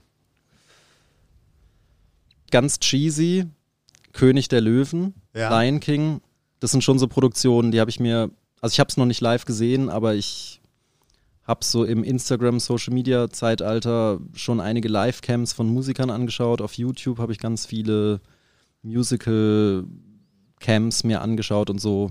Ja, da habe ich mich schon ziemlich, also einige Nächte verloren drin. Gibt's so, wenn man, wenn du jetzt gerade von so äh, Musikercamps sprichst oder sowas, weil gerade, ich sag mal, wenn man, äh, wenn man sich in unseren Genren rumtreibt oder sowas, dann gibt's immer so ein paar Größen an gewissen Instrumenten. Ne? Irgendwie, keine Ahnung. Äh, Pop-Punk hat Travis Barker, wenn ich jetzt mal vom Schlagzeug spreche, oder was weiß ich was. Und äh, gibt es auch im Musical-Bereich, ich sag mal so, so kleine Legenden an den Instrumenten, wo man sagt, so, oh leck, der hat die erste, Mhm. äh, ich sag mal, die, die, den ersten Block äh, König der Löwen gespielt und der Typ ist der Wahnsinn und den konnten sich danach nicht mehr leisten oder sowas. Ähm, Gibt es tatsächlich. Ich glaube, das ist auch teilweise Social Media und unserem modernen Zeitalter geschuldet. Ich glaube, das hat früher nicht so viele Leute interessiert. Zum Beispiel gerade, was du sagst, König der Löwen war Tommy Igo. Den kennt man so in Drummerkreisen. Der hat das Drumbook mitgeschrieben. Also es war so der erste König der Löwen Schlagzeuger, der irgendwann seinen Stuhl abgegeben hat. Und zum Beispiel bin ich da auch ein bisschen Fanboy vom aktuellen New Yorker Broadway äh, König der Löwen Drummer Carter McLean. Also- McLean, weil er so clean spielt. Nicht schlecht. Also ich kann jetzt nicht sagen, dass es da so extreme Größen gibt. Ich glaube, so den normalsterblichen Musicalgänger wird es nicht so interessieren. Da sind es ja eher die Schauspieler, Sänger. Das ist wahrscheinlich eher so branchenintern, dass man Genau. weiß, okay, der Typ ist der Hammer oder so. Genau. Da gibt es mittlerweile schon so ein Das paar ist in der Popmusik ja wahrscheinlich ähnlich. Ne, den, den Drummer von Britney Spears kennt jetzt auch kein Mensch. Genau. Spears? Aber Hammer. Ja, da sind wir aus, da sind wir so ein bisschen beim Thema Hired Gun, wie man es nennt. Ja. Ich nenne es immer Söldner auf Deutsch. ja, finde ich auch gut. Gibt es schon ein paar Koryphäen. Gesichtsvermieter. Es gibt da so ein paar Koryphäen, aber ja. Ähm, aber um den Faden nochmal zurückzuspinnen, das habe ich nochmal davon erzählt. Also im Endeffekt waren die Jahre vor Corona, wie ich jetzt zum Beispiel geschildert habe, einmal 100 Shows im Jahr, 120, dann im nächsten Jahr waren es nicht mehr so viele, wo man dann gucken muss, ob man dann in ein Loch fällt danach oder nicht. Aber im Endeffekt war es teilweise auch entspannend, weniger zu spielen, weil ich Mhm. im Endeffekt auch einen harten Alltag hatte. Und wenn du sagen. genügend Geld verdienst, ist es dann auch nicht schlimm, wenn 20 weniger sind, sagen wir mal. Ja, genau. Und im Endeffekt habe ich dann, haben wir noch eine Show gespielt, die jetzt auch nächstes Jahr wieder kommt. Show Must Go On. Das ist ein Queen-Tribute. Das war so ziemlich das erfolgreichste Stück, bei dem ich bisher mitgewirkt habe. Ähm, das jetzt auch schon wieder eben gespielt wird. Damit Wo bin ich wird letztes es Jahr gespielt? getourt. Damit auch wir hier ein bisschen tatsächlich Werbung machen im Kammertheater. So. Mhm. Im nächsten Frühjahr ähm, kann man sich das anschauen. Da gehen wir doch mal alle hin, Ey, dann machen wir mal einen Abend. Alter. Und im Endeffekt komme ich da zu dem Punkt, ich habe in der Corona-Zeit, also ich habe 2020 schon noch einige Auftritte gespielt. Ich habe ein, ein Autokino-Musical gespielt, das dann ziemlich spontan entstanden ist am Messplatz hier in Karlsruhe. Also im Aha. Autokino, nicht über ein Autokino. Genau. ähm, Ich kenne mich nicht aus, das ist so dumm. und in der Zeit habe ich, habe ich eben das Glück gehabt, also ich sag mal, das ist ja eigentlich die, das Entspannende gewesen. Ich habe sehr viel unterrichtet Mhm. in der Corona-Zeit. Ähm, ich habe aber tatsächlich eigentlich. Du hast doch auch Remote unterrichtet teilweise. Genau, ich hatte, Ja? Was da interessant ist, ich habe Anfang 2020 ein bisschen damit gehadert. Also da war Corona noch so ein bisschen, noch, sag ich mal, in weiter Ferne. Oder halt im Januar noch nicht bekannt. Mhm. Da habe ich dann wirklich mal in den Kalender geschaut und gesagt, okay, ich habe genug Sachen anstehen, ich möchte weniger unterrichten. Ja, Weil die Jahre Idee. davor einfach zu viel waren. Ähm, ich wollte die Sicherheit und das feste, regelmäßige Einkommen vom Unterrichten halt mitnehmen, aber reduzieren, was ich natürlich dann in der Corona-Zeit dann doch nicht gemacht habe. Ja, das heißt, ich habe dann eigentlich die Komfortzone nicht verlassen und habe weiter unterrichtet. Weil das konntest du halt noch machen, weil, Mhm. ich sag mal, im Proberaum rumsitzen oder vom iPad rumtrommeln nicht verboten war wie äh, Genau. Musical-Darstellung. Genau, im Endeffekt war das auch echt, hat das ganz gut funktioniert. Es war nicht immer dankbar, aber der Unterricht wurde sehr, sehr ähm, gerne angenommen. Und so bin ich vor allem durch das Jahr 2020 gekommen. So haben wir uns ja auch hauptsächlich Mhm. kennengelernt, weil du immer hier warst und wir auch immer hier waren, weil wir diesen Podcast angefangen Genau, seit, dem, seit August 2020 bin ich hier. Ja. Krass. Und im Endeffekt, das ist wahrscheinlich auch noch ganz spannend, ich habe tatsächlich dann in diesem Jahr doch mit dem Unterrichten ein bisschen gebrochen. Und jetzt bin ich äh, fest angestellt so ziemlich das erste Mal in meinem Leben ähm, und bin drei Tage die Woche, ähm, also Teilzeit im, im, im sozialen Bereich tätig. Äh, Im sozialen Bereich, Anna, du unterrichtest oder was meinst du? Ich bin Assistent für einen Schwerbehinderten drei Tage die Woche. Ah, Krass, okay. jetzt. Holy. Also Musiktherapie mäßig. Nee, im Endeffekt einfach äh, Alltagsassistenz. Oh, krass, okay. Genau. Krass. Weil ich habe wirklich gemerkt, dass ich aus dem Unterrichtsgame bisschen aussteigen wollte. Ich habe mir da jetzt so die Rosinen rausgepickt. Ich unterrichte Mhm. noch privat einen Tag ähm, und einen Tag, ähm, einen Nachmittag fürs Jugendorchester hier in Karlsruhe. Genau. Und bin drei Tage die Woche dann eben Teilzeit ähm, tätig im sozialen Bereich. Das ist super spannend. Das, ist- das finde ich mega krass, weil Ja. das ja voll der Ausbruch ist aus deinem äh, Schlagzeugertum im Ja. Alltag, sagen wir mal aus deinem Hauptberuf, weil du sagst, ich also sag mir, wenn es zu kontrovers ist, aber du sagst, du machst lieber das, als irgendwie Hinz und Kunst zu unterrichten, ne? Ähm, Ja, stimmt. wenn man es wenn man's so sagen kann, ähm, weil, weil das Unterrichten jetzt halt nicht das, ich sag mal so, bis auf jetzt die Rosinen, wie du sagst, so Schüler, Schülerinnen, mit denen es mega cool ist, mit denen es super läuft, aber bevor du sagst, ich hole mir noch 20 Dullis dazu, Hauptsache meine Miete ist bezahlt, sagst du, du machst noch so einen Job parallel und unterrichtest dann aber für die, die du wirklich cool findest. Und das finde ich viel Krass. geiler, als zu sagen, irgendwie so, ja, also, Hauptsache ich mache mit Schlagzeug mein ganzes Geld. Ja. Irgendwie so, das also Das ist crazy. voll abgefahren. Ja, also im Endeffekt, ich kann da nur für mich sprechen. Ich weiß, dass ich einigen Kollegen aus der Branche da wahrscheinlich, die werden mir zustimmen. Bei mir war es so, ähm, ich würde sagen, das Bild ist so davon geprägt, ich kannte und kenne viele Musiker, die sehr viel unterrichten. Und dadurch kommt man vielleicht so in das Gefühl oder man hat das Bild, das funktioniert gut. Ja, weil sonst würden es ja nicht so viele Leute machen. Aber ich muss sagen, für mich hat das Modell nicht so gut funktioniert, weil ich leidenschaftlich gerne unterrichte. Aber es kommt aufs Maß an. Wenn ich wirklich vier Tage oder fünf Tage die Woche unterrichten würde, ähm, würde auf jeden Fall das Musikmachen leiden, weil ich habe gemerkt, wenn ich halt, ich hatte teilweise mittwochs 12 bis 13 Schüler. Ach du liebe Zeit. Wenn ich an so einem Tag So viele Leute sieht Miri in der Woche nicht freiwillig. Monat. wenn ich, an, wenn ich an so einem Tag halt abends noch eine Probe im Kalender hatte, habe ich halt gedacht, so ja, kein Bock habe ich vielleicht gar nicht so viel Lust drauf. Also vielleicht war es Ja. dann doch in Ordnung, aber das laugt aus. Ja, ich bin jemand, ich möchte nicht half-assed, halbärschig unterrichten. Also ich Ja. hänge mich dann da auch gerne rein. Ich will da keine Schüler absitzen. Ähm, und dann habe ich gemerkt, okay, ich mache das gerne, aber ich muss irgendwie reduzieren. Also ich muss einfach gucken, dass es einfach nicht mehr so den Alltag bestimmt. Hey, aber das finde ich geil. ultra geil, weil im Endeffekt, also ich meine, klar, egal wie viel Spaß Unterrichten machst, äh, macht, macht man ja Musik, so wenn ich es vorhin richtig verstanden habe, äh, geht es dir da genauso wie mir. Man macht die Musik nicht in erster Linie, um die Musik zu machen, sondern um mit anderen dabei eine gute Zeit zu haben, irgendwie ein schönes Erlebnis zu haben. Ich, ich probe ja auch nie, weil mir Schlagzeugspielen alleine nie Bock macht irgendwie. Ja. Und wenn du halt unterrichtest, ist es ja so ein bisschen äh, vielleicht vergleichbar damit. Und wenn du sagst irgendwie so, ey, bevor ich mir da so ein bisschen den Spaß verbaue oder halt irgendwie ähm, da halt irgendwie dann, keine Ahnung, das, das färbt ab auf die Sachen, die mir halt eigentlich richtig Bock machen daran, aber da hat der Spaß irgendwie ein Loch und dann äh, reduziere ich lieber das. Ja. Und dann ist Schlagzeugspielen auf dem Level geil, auf dem du es machst, und dann kommt ein Geld noch ein bisschen woanders her irgendwie. Genau. Macht voll Sinn. Ja, finde ich geil.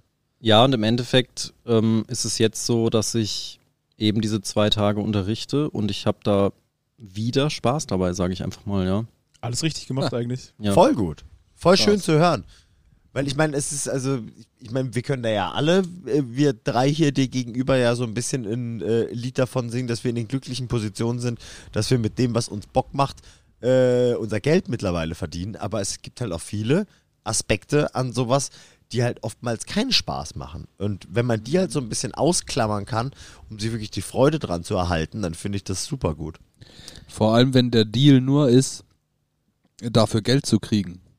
Ne, wenn es nur um die Kohle geht und dafür den Ja. Spaß einzutauschen. Das ist dann, dann manchmal doch auch ein schlechter Deal. Ja, und wo ich auch relativ offen mit umgehe, ähm, das Unterrichten an zum Beispiel pri privaten Musikschulen, was ich jetzt nicht mehr mache. Also ich war an ein, zwei wirklich sehr tollen Einrichtungen. aber es ist meiner Meinung nach eine Scheinselbstständigkeit. Ja, Bin ich ganz, ganz offen damit. Ähm, es ist fragwürdig, weil man im Endeffekt wie ein Angestellter arbeitet. Ja.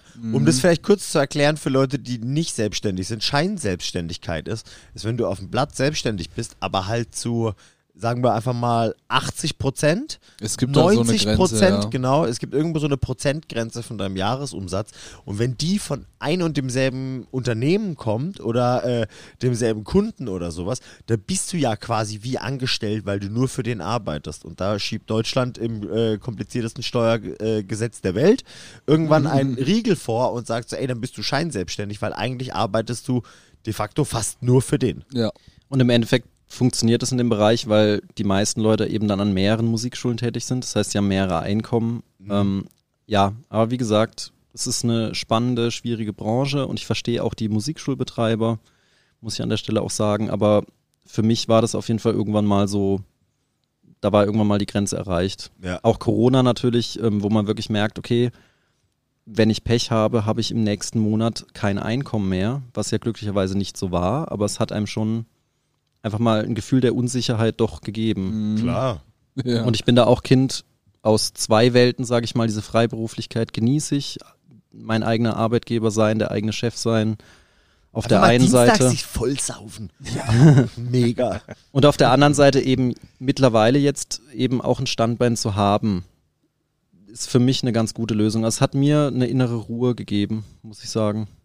Ey, und als geil. selbstständige Person eine innere Ruhe zu haben, ist sau viel wert. Also das man bringt dich weiter. Ja. Ja, ohne Scheiß, man kann es echt nicht anders sagen, weil das ist so, das, das klingt ja alles immer schön und gut und ich mache damit mein Geld und sowas, aber äh, sei es entweder dir machen die Jobs keinen Spaß mehr oder es kommt zu wenig Kohle rein, dann hast du ganz schnell eine innere Unruhe, mit der dir dann gar nichts mehr Spaß macht oder dein Elan weg ist oder so und das ist super wichtig, das zu haben.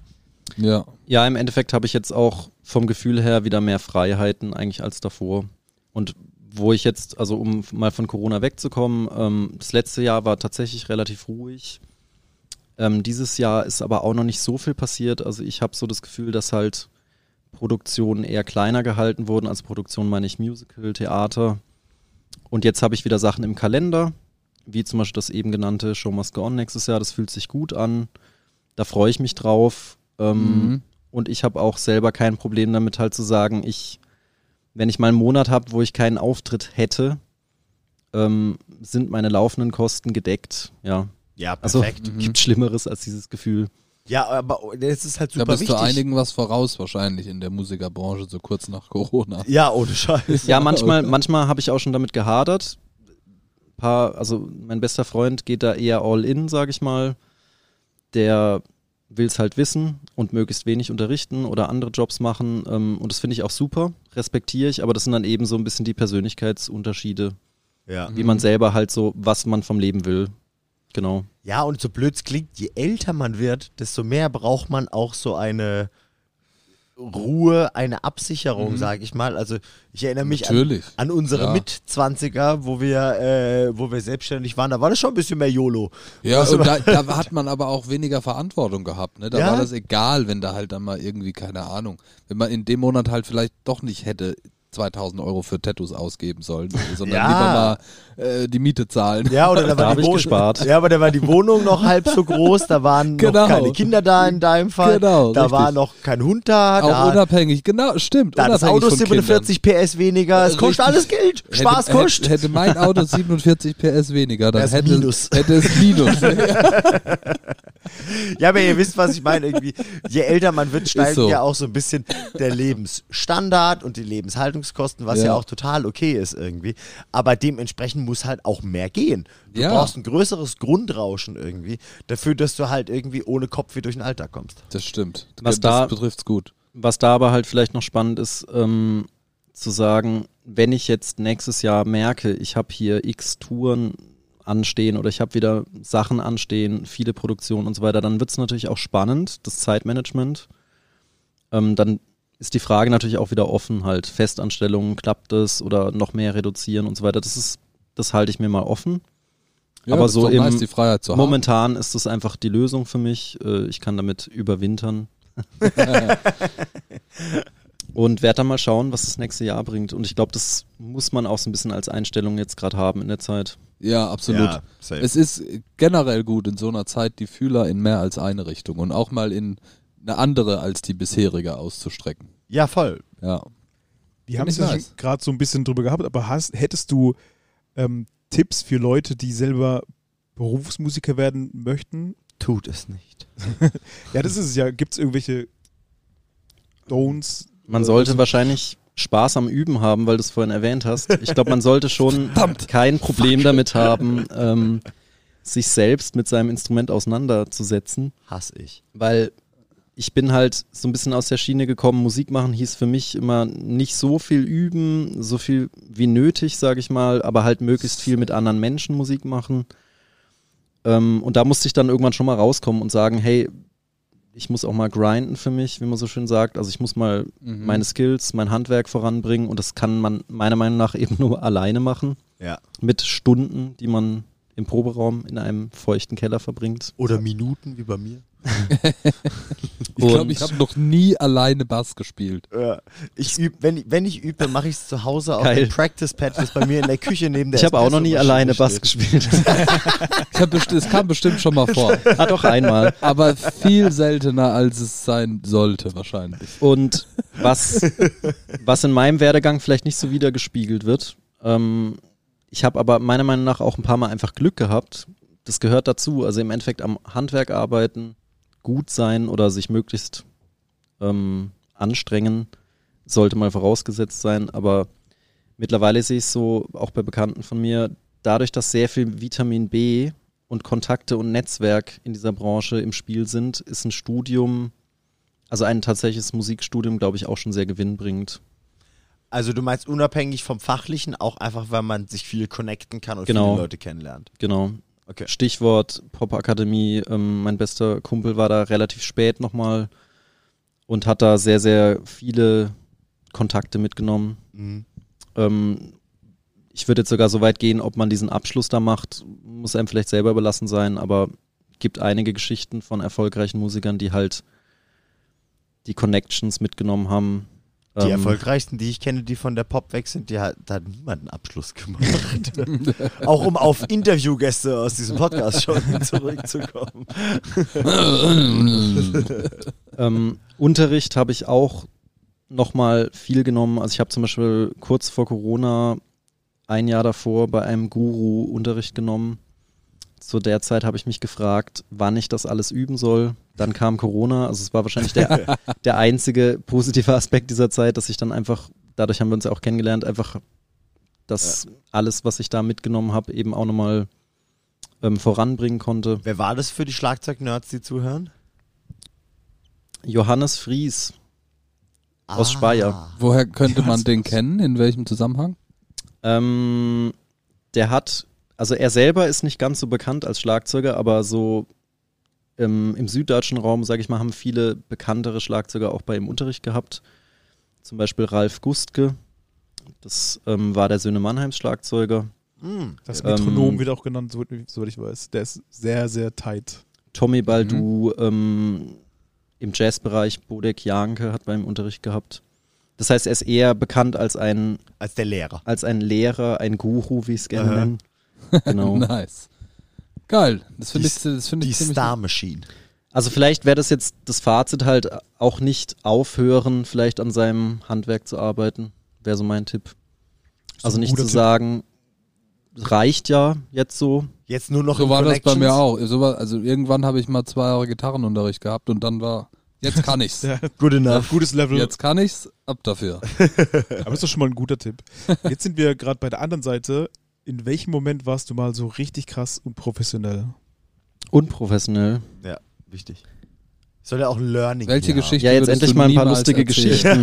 Ja, genau. Eine, Ähm, eine langt erstmal, aber wenn du mehr hast, auch gerne. Ja, ich habe leider mehrere, glaube ich. Also ich habe tatsächlich mal bei einer Show habe ich, also ich habe eine Spielzeit fast komplett gespielt, bis auf bis auf den vorletzten und vorverletzten Auftritt. Das heißt, den letzten habe ich wieder gespielt und da habe ich meine Becken mitgenommen ähm, vom Theater für einen anderen Auftritt. Also deshalb wurde ich ersetzt, weil ich einen anderen Gig hatte. Und dann bin ich am letzten Tag ganz knapp da angekommen zum Soundcheck und meine Becken waren nicht da. Das heißt, ich habe einfach meine Becken vergessen, weil ich ja davor, Oh, Shit. weil ich da vorher gewöhnt war, dass da alles Die halt bereitsteht. da. Das ist ja auch so ein bisschen der Vorteil als Schlagzeuger so im Musical-Bereich. Da steht dann stehen. alles fest und Ja. man kommt da hin, nimmt die Sticks in die Hand, man ist fünf Minuten davor da, macht sich einen Kaffee und dann geht's los. Und dann musste ich hektisch nach dem Soundcheck, der gar nicht so erfolgreich war, Oh. noch kurz um die Ecke, also nicht sehr weit, paar hundert Meter, aber stressig genug war es, halt noch meine Becken holen. Unangenehm. Na, ai, im, ai, immerhin ai, waren sie nicht zu weit weg.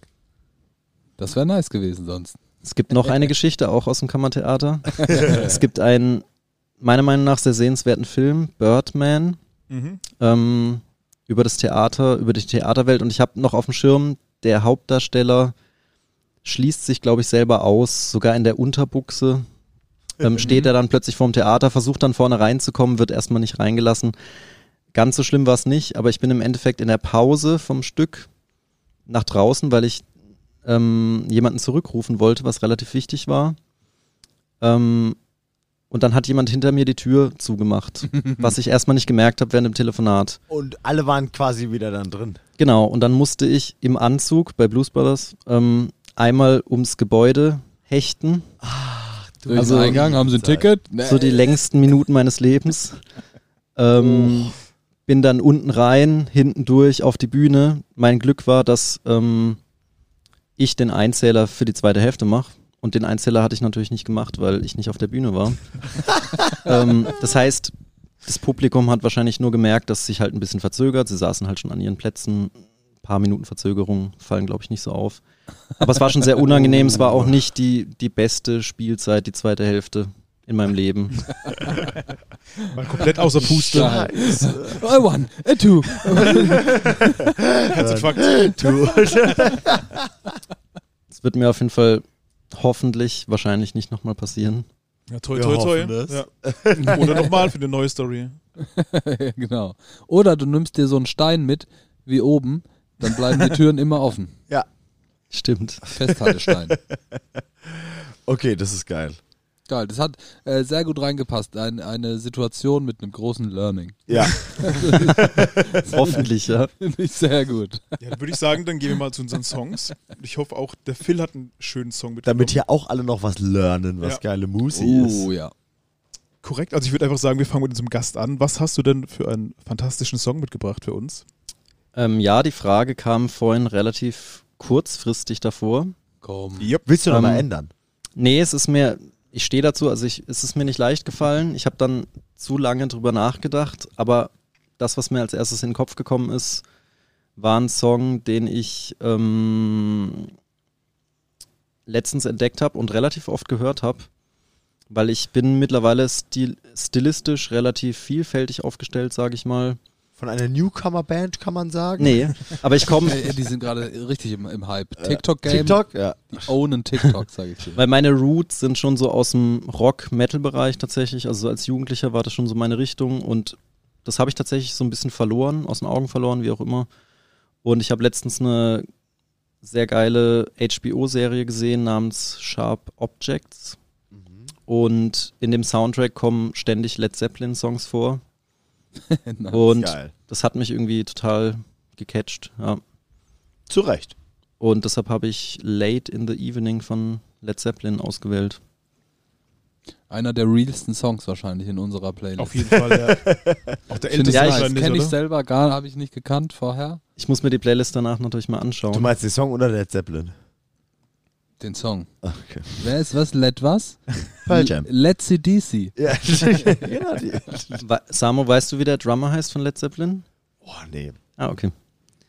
Ja, weil das ist ja eine Legende, John Ja, Bonham. Aber du weißt, ich bin, ich bin, ich bin ja nie in, äh, in Personen außerhalb meines Genres irgendwie drin, weil ich da einfach viel zu wenig Schlagzeuger für bin. Ja, ist ja auch voll okay, aber Jetzt, genau, sagst, genau deshalb hat es mich interessiert, Mir, aber weil der, der Drummer halt gewusst. natürlich unglaublich wegweisend war. Ja. So, John Bonham, sehr früh verstorben. wie früh? Weiß ich nicht genau, ehrlich gesagt. Ich vermute aber so einfach, weil er 40. jung war, oder? Also ich glaube auf, aufgrund von Alkoholismus. Das Kennen ist wir. schon mal sehr Mhm. Rock'n'Roll, Mhm, true. das weiß ich. Wenigstens das. Ja. Wenigstens das. Ja, da habe ich letztes was gesehen. Ähm, von einem Bild aus einem Led Zeppelin ähm, Privatjet oder so, aus deren Flieger und die hatten dann Kamin drin. Das ist lächerlich. shit. Was? Ja, kein Scheiß. Und da war halt Was irgend so ein sonst? lustiger Spruch drunter mit hier. Äh, Schornstein weiß auf dem, auf dem Flugzeug drauf. Ich wollte gerade sagen, war das dann so eine, so eine weiß Dampflok es nicht. Cessna Coop oder ich weiß es nicht, wie die das gemacht haben, lief aber das Flugzeug es- über diesen es Kamin? Sah nach, ich weiß es nicht, aber es sah nach Kamin aus. Ein Dampfzeug. ich weiß, vielleicht war es auch nur ein Fake, Glaub ich aber nicht. Ich es glaub, war so ein ne, mit hier und Feuerstelle und so. Sehr schick. Ich habe kein loderndes Feuer gesehen, Das zugegeben. ist vielleicht auch ein bisschen, also ich finde Aber ein bisschen Holz. gefährlich, auf dem Flugzeug offenes Feuer zu haben. Ja, aber ey, früher haben die auch drin gequalmt. Ja. Das muss ja auch Ist irgendwo halt Rock'n'Roll. weg, Fenster auf. Fenster ich auf, weiß ja. es nicht. Ich wette, in der, ich wette, in der Iron Maiden Maschine. Äh, ja, da gibt es so einen das noch. Umwälzer.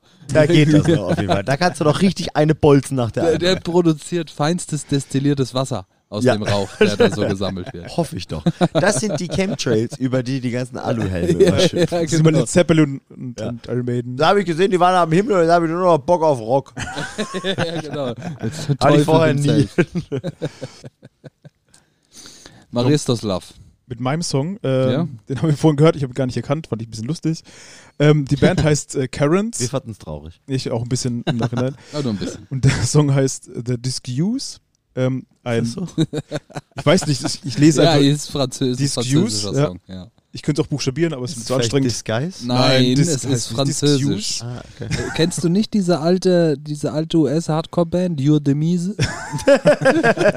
Jörn de Mies? Ja, Your De- Demise. Oui, oui. Findet selber raus, wie der Song heißt. Äh, ich finde ihn fantastisch. äh, ist eher Metalcoreiger mal wieder. Ähm, hat mich an meine alten Bandzeiten erinnert. So hab wieder dann irgendwie Bock bekommen, wieder sowas zu spielen. Da habe ich gedacht, nee, ich bin voll alt. Der ist nachher wieder weg. keine Ja. Habe ich auch keine Sorge. Aber mir gefällt der Song sehr gut. Äh, ich finde, er passt fantastisch gut in unsere Playlist. So wie alle meine Songs. Und ähm, Das würde ich absolut äh, unterschreiben. Unterstreichen, Genau. durchschreiben. ja, macht euch selber ein Bild. Habt genauso viel Spaß mit diesem Song wie ich. Wenn ihr ihn erkennt, im Gegensatz zu mit Discuse. Würdiger Platz in dieser Playlist. der unwürdigste. Squeeze. Écoutez euh, à ce chanson de le Ja. Boom, c'est le Schock, wenn der Et Breakdown boum- kommt. Ja. Et boum, c'est le choc. Magnifique Baguette. Arthur et C'est un Perruque. Perruque. genau. Ja, das ist Le Choc war so Lesson 3 Ja. oder sowas. Alle war hatten alles- dieses Découvrir, glaube ich. Das sind auch gerade die Lyrics davon. Geil. Ist halt geil. Das grüne französisch Buch. Ich finde halt geil, dass die Zitate immer auf jeden Fall aus den ersten fünf Ja, ja, klar. so kommen. Danach hat keiner mit Französisch weitergemacht. Ich frage mich, ob das nur so bei uns ist, die hier alle in Elsass-Nähe aufgewachsen sind. Was das Oder wie du Domme quasi drin. Ähm, und ob das, also ich kann mir jetzt nicht vorstellen, wenn uns jemand aus Bremen hört, der äh, diese Witze versteht. Ob das Französisch-Lehrbuch quasi regionsabhängig ist, oder was? In den Niederlanden spricht man ja kein äh, Französisch. Warum sollen sie es lernen? Wegen Wir Belgien sprechen in Deutschland auch vielleicht. recht wenig Französisch. ja, aber ich wollte gerade Ja, sagen. aber weil wir 25 Minuten von Frankreich entfernt wohnen. Ist doch egal. Ja, ist ey, vielleicht ist so wie, wie Französisch in hiesigen Gefilden, kann man halt im, im Pott Holländisch. Ja, wählen eben, genau, oder so, deswegen ja. meine ich. Oder deswegen hat im Osten nie einer Polnisch, äh, sich Tschechisch mit oder dem so. Russisch- auf dem, Russisch äh, Ja, ja, ja, Osten. stimmt, stimmt. Das kann Ja. schon sein, das stimmt. Aber ich finde halt, unsere Frankreich-Nähe macht es halt noch fragwürdiger, dass so viele Leute nach so einer Laufbahn immer noch kein, also kein Französisch konnten. Ich bin wegen Französisch von, vom Gymnasium runter, weil ich so scheiße drin war. Junge. Ja. Ja, ich habe Bei es mir auch war es sehr knapp. sobald es ging. Ich, ah, und ich konnte mich, es hat mich immer geärgert, weil ich konnte mich für Englisch so begeistern und hatte da auch irgendwie immer ein Händchen für und habe das sofort gerafft und dachte mir so, ja, ich bin eindeutig nicht dieser äh, naturwissenschaftliche Typ, Nullinger, weil ich, da war ich richtig scheiße. Da, ich, da muss ich der Ja, Sprachentyp der sein. Multilinguist. Und dann kam halt auf einmal Frank äh, Französisch und ich bin halt richtig abgestürzt. Und dann hatte ich irgendwie kein gutes Fach mehr außer Erdkunde und Englisch. Ja, ich habe Französisch auch mit einer 5 abgewählt, aber, Aber ich stand eigentlich tendenziell auf einer 6. Ja, die Ton. Uh, Ja, und für mich war die Entscheidung entweder Realschule oder sitzen bleiben. Und dann bin ich halt auf Realschule runter. Da gibt es kein. Französisch, deswegen eine fünf weniger.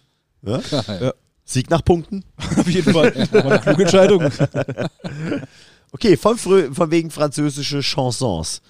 Weil, weil She Sleeps, äh, die Band heißt äh, While She Sleeps, der Song, Äh. wie hieß er denn jetzt?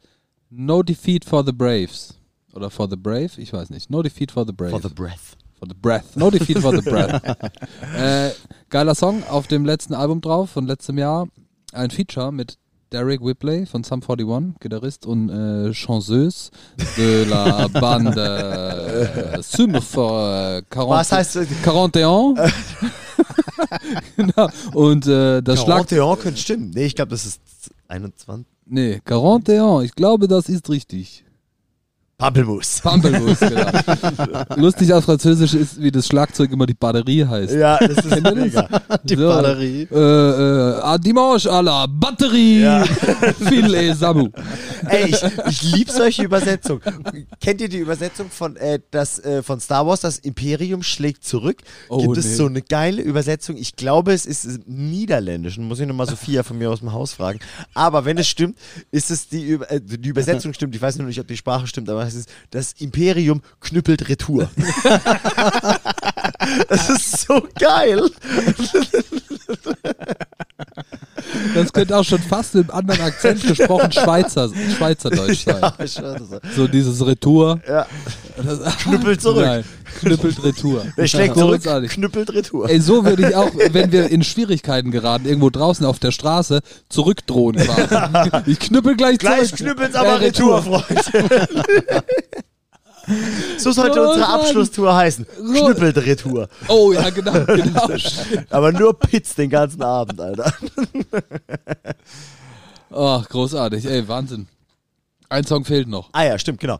Und äh, meiner äh, haut auch richtig rein und ist von der, ich glaube, Kölner Band Hippie Trim und heißt Dead Heat. Die haben, meine ich, äh, diese Woche ein Album rausgebracht und das ist generell von vorne bis hinten richtig gut und der Song ist auch richtig gut. Und von wegen richtig gute Sachen in Köln. Ich bin so aufgeregt, weil morgen bin ich bei Machine Gun Kelly in Köln. Und in der nächsten Folge werde ich berichten, wie diese Stadionshow war. Lanxess Arena. Langsess Oder? Arena. Ich habe noch Ja. kein bisschen Footage davon. Ey, auf jeden. Samu hat einen Feature-Auftritt mit, dem- mit Kelly. Ach, Ja, nice. genau. Ja, ja, die machen einen Live-Podcast. Ja, richtig, ganz kurz. ja, ja. You know, äh, Mr. Äh, Mr. Gunn, Äh, ja, genau, Mr. Gunn. we have a podcast. Richtig geil, Mr. Gunn. Ja, aber auf jeden Fall, äh, um diesen Bogen zu spannen, ich freue mich richtig drauf. Äh, ich schlafe jetzt noch ein bisschen meinen Rausch aus und morgen geht's los. Und dann habe ich, äh, ich weiß noch nicht, was mich erwartet. Ich bin ganz aufgeregt, ja. aber wir treffen viele äh, nette Leute, wie zum Beispiel unseren Gitarristen Sino äh, und Janni. Und, Spielt er auch, oder was? Ja, ja, genau, richtig. Ja, nice. ein Und unseren äh, Podcast-Gast Niki treffen wir und äh, unser lieber Buck sitzt auch noch bei uns in der Loge und ich glaube, es wird generell ein richtig cooler Abend. Und wenn ich noch was von weiß, erzähle ich es nächstes Mal. Yes. Das wird nice. Ich denke auch. Dylan Eisenstein. Dylan Cool. Eisenstein. Ähm, Philipp, möchtest du noch irgendwas sagen? Oder, weil ansonsten würden wir einfach aufhören. Gehen. du Ja, kannst doch was sagen, wir gehen. Auf jeden Fall mal danke, dass ich hier sein durfte. Es Ja, war voll. für mich ein sehr, sehr spannender Einblick, weil ich habe das ja immer so am Rande mitbekommen. Ähm, Weil wir so laut reden. nicht unbedingt. Das ist meine Stimme, die beim Schlagzeugspielen stört. Genau. Das könnte schon redet mal leiser! Eigentlich, eigentlich habe ich immer nur aufgehört zu üben, weil es mich so gestört hat, eure Stimme zu hören. Weil ich halt immer nur so ganz leise Besen spiele. Genau. Geil, ey, vielen Dank. Danke Ja, für geil, dass Zeit. du da warst. Das war auch für uns, glaube ich mal, wirklich ein ganz anderer Einblick in diese, in diesen Teil der Branche. Ja. Sich mit jemandem, der beruflich, äh, der, der Geld verdient, indem er beruflich Musik macht, ähm, Und nicht nur Rockbands spielt. ohne dabei Ja, ja. in irgendeiner dreckig verrotzten asozialen Band zu spielen und im Sprinter durch die Gegend zu fahren, wie du erzählt hast. Mega Also, nice. also wenn jemand mich anfragen will, um dreckig im Sprinter zu touren, Musst ist, du auch mal ist noch noch auf erleben. meiner Bucketlist, genau. Bin ich Ey, auf wenn jeden ihr Fall am das hört, Start. Dann machst du das nächste Mal einfach Sub für mich. Schmeißt eure Okay. Drummer raus, nehmt Phil. Ja. Der ist tight. ja. Ey, der übt. Ja, der, der übt vor allem. Der kann das, was er, was er Nehmt soll. ihn, weil er spielt viel. Uh, vielleicht nehmen wir ihn. Ah, wir hätten die Phil, die Phil äh, Gags viel Ja. früher Ey, mir lagen schon so ein paar Viel auf der früher, Zunge, ja. aber ich Viel habe nicht früher, das Gefühl, dass, oh, Vielen Dank, dass ich hier sein durfte. Oh, oh, oh, oh, oh, oh, oh. Wirklich großartig. Der Abschluss kann nicht besser sein. Ich möchte mich bedanken bei Dominik Wirth, Ja. Samuel Mindemann und bei Phil Walker für diesen Auf fantastischen. Abend und ich glaube, diese fantastische Folge. denke ich auch. Ja. Ähm, wenn ihr uns bei Patreon folgen wollt, würde uns das sehr freuen. Und Äh, wenn nicht, Nicht nicht. wollt, sollt. Ihr müsst, ihr müsst jetzt folgen, ihr habt es gehört. Also bezahlt uns auch bitte dafür. Äh, unsere Community ist grandios, wir haben immer wieder fantastische Themen. Ist so. Ähm, auch allgemein eine der fantastischsten Communities. Auch wenn ich manchmal zu selten schreibe. Ich muss mal wieder was machen. Solltest du? Ja, ich ja, Das weiß. finde ich aber auch. Ja, es wird, es wird Zeit. An alle Patrons, meckert mal mit Miri. Ja, schlag mal auf die Finger. Minus Kolleg. Ja, definitiv. äh, ja, ähm, folgt uns auf Instagram, da gibt's immer wieder spannende Reels. Der Dominik ist gerade an einem Schneiden. Ich glaube, ich freue mich, ich freue mich sehr auf das Ergebnis. Äh, Um, um ein bisschen zu teasern, ich habe vorhin zu äh, Schlager vor unserem Kühlschrank getanzt für dieses Reel. Nicht zu Schlager, Zweifach. sondern zu äh, Polka. Schlager. Feinschmecker Polga von der kleinen Egerländer Besetzung. ah, okay. Ja. Vieles und weitere spaßige Dinge werden wir bei uns äh, erleben. Ja, es das gibt hat mir. auch den Früh Frühschoppen Polka von die stürmische Böhmische. Ah, In diesem Sinne, ich möchte einfach nur jetzt diese Folge beenden. High Spirit Accordion Orchestra. Ich fake jetzt eh aus, ist egal. Vielen Dank, Phil. Tanzmusik. Vielen Dank, Dominik. Vielen Dank, Samu. Macht's gut. Bis in zwei Wochen. Peter Alexander. Er kann mir zum Reichlich. Gardener Schrammelquartett. Quetschen Academy. Wachlerturm. Die Brixenthaler. Geil. Besser als jedes Auto, das wir machen.